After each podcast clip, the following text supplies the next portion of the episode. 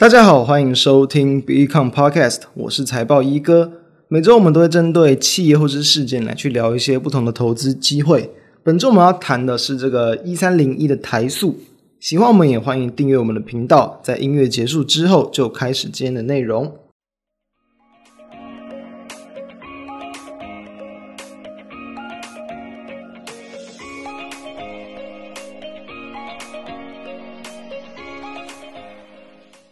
今天来聊聊台塑，也就是因为在近期啊，国际的一个油价的一个上涨，那也连带的去带动到了台股部分的一些塑化业者股价往上走强。那当然了，在进入到台塑之前，我们要先去了解一下整个这种塑化产业它的一个产业的一个结构。首先，最上游的一定是原油嘛，原油先被生产出来，再来就会被去加工成一些基本的油类，包含像轻油、液化石油气啊、汽油、煤油、柴油、燃料油等等。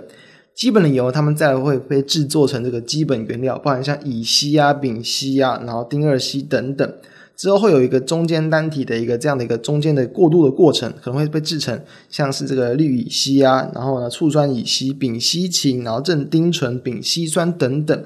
接着就会是制成我们最常听到，也是大部分的一个台厂再去生产的这个产品，就是。塑胶化纤原料，大家可能会听到很多这个塑化原料、塑化产品，就是这些，包含像可能什么聚氯乙烯哦 （PVC） 哦，或者是什么这个聚乙烯醋酸乙烯酯叫 EVA，然后聚丙烯啊 （PP） 或者 ABS 树脂这些等等的这些东西，所以这些之后就会再被做成各种我们生活中去常用到的一些这个塑胶制品，比如说了，像以 PVC 来讲哦。这个也是我们今天要去谈的这个台塑它的一个这个大部分的一个这个产品，会做成像是这个硬纸管啊、地砖、塑胶布啊、电器绝缘材料啊、鞋带等等，就是一些这种塑胶的应用，以及像一些高密度的一些聚乙烯啊，它就有可能会做成像是瓶盖哦，一些这种容器、保特瓶啊什么等等的化学桶、压力管，这也是这个。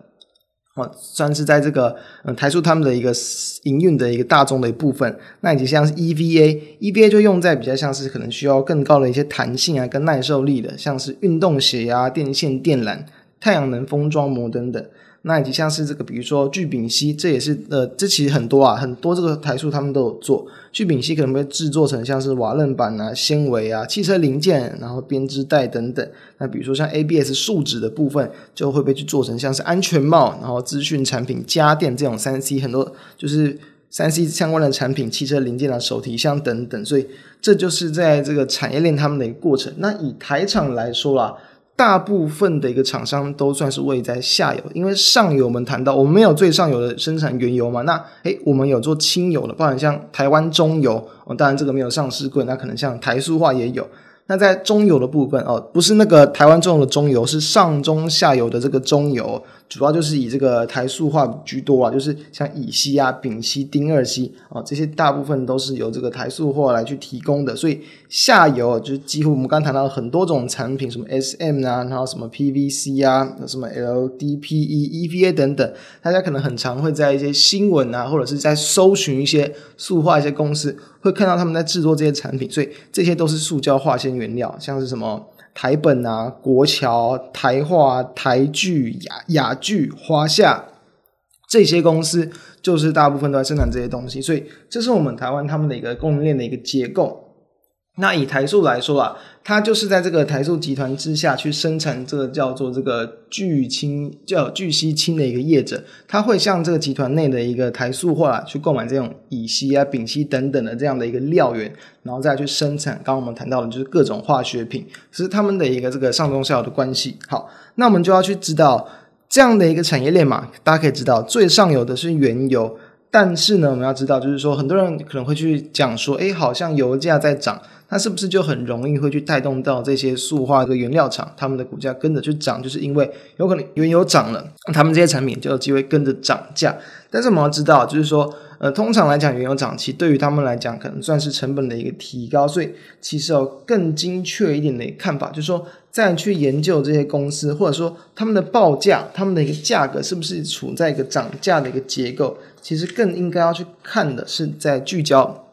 需求什么啊，油价什么的哦，其实这些东西反而你更应该去聚焦在这个各种产品的一个利差，利差其实就是用你的一个这个产品报价去跟原料的差异来去试算的一个这个价格，就是说它可能就有点类似，可能影响到它的一个毛利率的一个概念，所以利差反而是比较首要去关注到的重点。那以这个我们刚刚讲，就是台塑它的一个营运大宗，像 PVC 的部分，在近期的一个利差表现就还算是不错，不是说一很强势的往上飙高，但是近期就算是比较处在一个成长的一个结构，所以对于它的营运算是好事。所以利差在涨，对于公司一定就算是好事。但同样我们也要知道，当利差上扬，那各个厂商嘛，那他们一定有可能会去，比如说提高他们的一个稼动率。或者是甚至部分的增加产能等等，所以这样的一个循环，通常利差的一个走扬，不可能无限期的走扬，可能在这个比如说半年到一年左右，它就有可能会去慢慢趋缓，所以这也是要去关注到的，也不能说是风险，就是说它不会有这样的无限上纲式的一个提高，一定它都会有一个这样的一个高峰低谷的情况。好。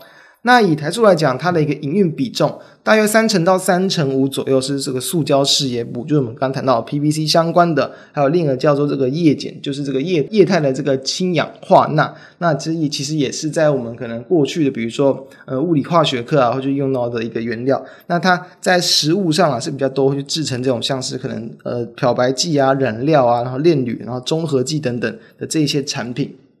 再来哦，占它营运大约两成多一些的叫做这个聚烯事业部，也就是刚谈到的，包含像 PVC 哦、EVA 啊，甚至一些高高密度的一些聚乙烯，或是这个线性低密度的一些聚乙烯，可能用在一些保鲜膜啊，然后这个包装袋等等，这些也是占它的营运大约两成左右。再就是这个聚丙烯的事业部，也是接近到两成了，也可能会去制成我们刚刚谈到，就是像什么呢？编织袋、瓦楞板那一块东西，然后其他的一个营运的部分。大部分都是占比没有到这个十五趴了，所以这边就不去过度的一个这个详述。好，那我们就要谈到，就是说在近期，就是除了油价上涨，因为这个油价我们在月特辑的一个内容里面其实有去谈过，这边就不多做赘述。主要就是谈一下在近期对于他们的一个营运的一些算是利多事件吧。主要一个地方在就是说。呃，我们要先知道，就是其实在这个九月前一阵子嘛，这个中国那边其实就是在这个能能源哦能耗的一个这个控管，其实越来越严格了，所以这样的一个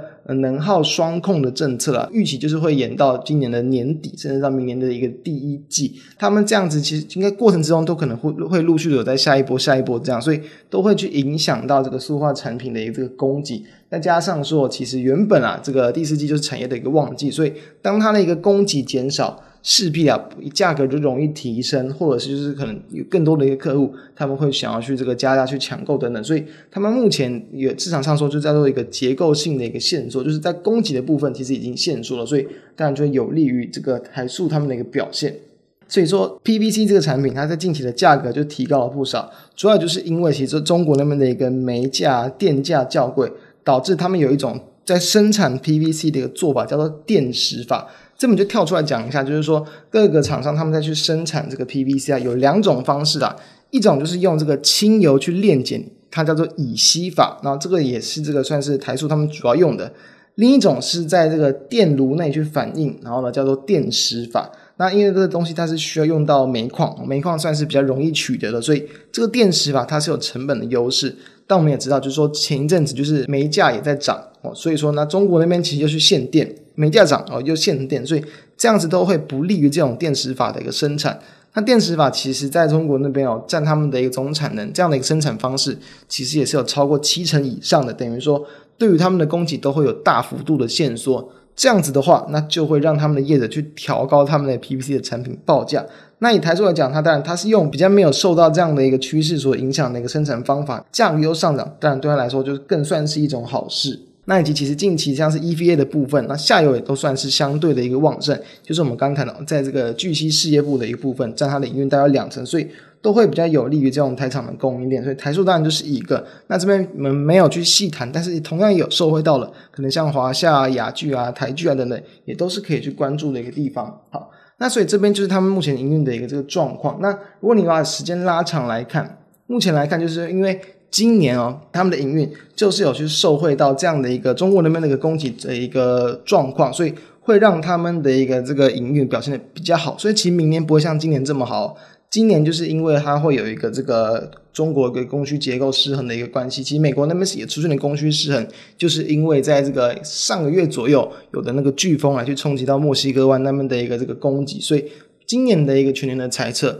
市场有比较乐更乐观的啦，其实有抓到可能要这个十一块多，那也有去认为说还有机会挑战赚一个股本，一个股本就是赚十块的意思。所以其实一般来说再去评估这种塑化股，因为其实塑化股一通常来讲它的股性并不是那么的一个活泼，所以其实你要用很简单的方式，你可以去抓大概比如说就是十倍、十倍出头的本益比，所以如果能赚到一个股本，那或者是这个十一块多。那它的一个股价，如果你用本益比去做评估，那就有可能可以来到，比如说一百多、一百一十、一百二十左右，这也是它目前的价格。所以在近期它的股价确实是已经从这个一百块，已经来到大概一百一十三到一百一十五左右，就是有十几趴的一个涨幅。那当然以刚刚这样的本益比来去看，诶，其实好像就算是合理，合理而已。但是其实因为这种呃，这种应该说这种产业啦，就是说本一笔的一个 range 没有到那么的大，所以呢，可能在评估上不见得会那么的准确，所以也有人会用这个股价净值比法。所以说以股价净值比来看呢、把时间拉得更长来看，其实过往几次哦，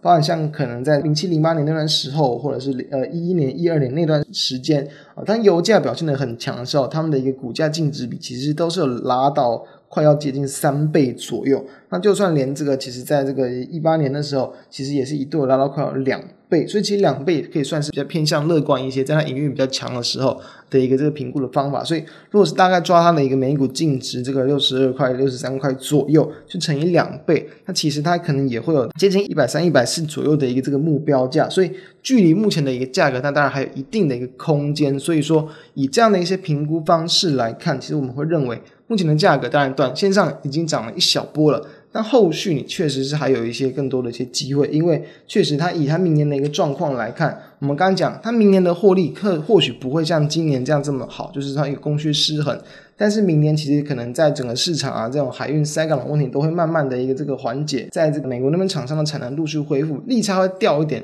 获利会掉一点。但是整体的一个这个获利啦，就是他他们目前都还是有在去做有有部分扩产的计划，然后同时他们的几个这个厂，其实在今年都会去岁修完毕。那一般塑化厂来去经过岁修啊，那可能通常就是好几年才会去这种大幅度的岁修一次，所以等于后续就比较不会有这种岁修的一个。影响来去压抑到可能部分一段时间的一个营运，所以其实营运就会比较容易逐年的一个缓步的一个往上成长，所以就会算是一种比较稳健成长的一个这个公司。那我们也会认为这种偏向稳健成长型的，如果你是要以这种长线的角度去做操作，那当然不建议在这个波段往上的过程之中去做过度的追价。但是你等它股价可能稍微休息啊，稍微整理，其实你要去逢低，认为在一个比较低的一个价格去做切入，都会是一个比较好的策略。所以。提供给大家参考，其实我们认为说，在近期当然油价还是表现的相对强势嘛，然后这些它主要产品的利差都还是往上，其实我们认为短线上都还有上行的一个空间。目标在大家抓哪？我们刚好跟各位提到，你比较我们认为啦，比较适合用这个股价净值比的方式去做一个评估。那如果说啊是用这个比较长线的角度来看，我们认为比较不适合啦，在这种油价可能在上涨过程之中的这个波段过程去做追高，它的风险会相对比较大，你的这个成本也会比较高，这是我们的看法。所以以上就是我们今天针对这个台数来跟大家聊一下，那也希望对大家有帮助。那我们就下周再见，大家拜拜。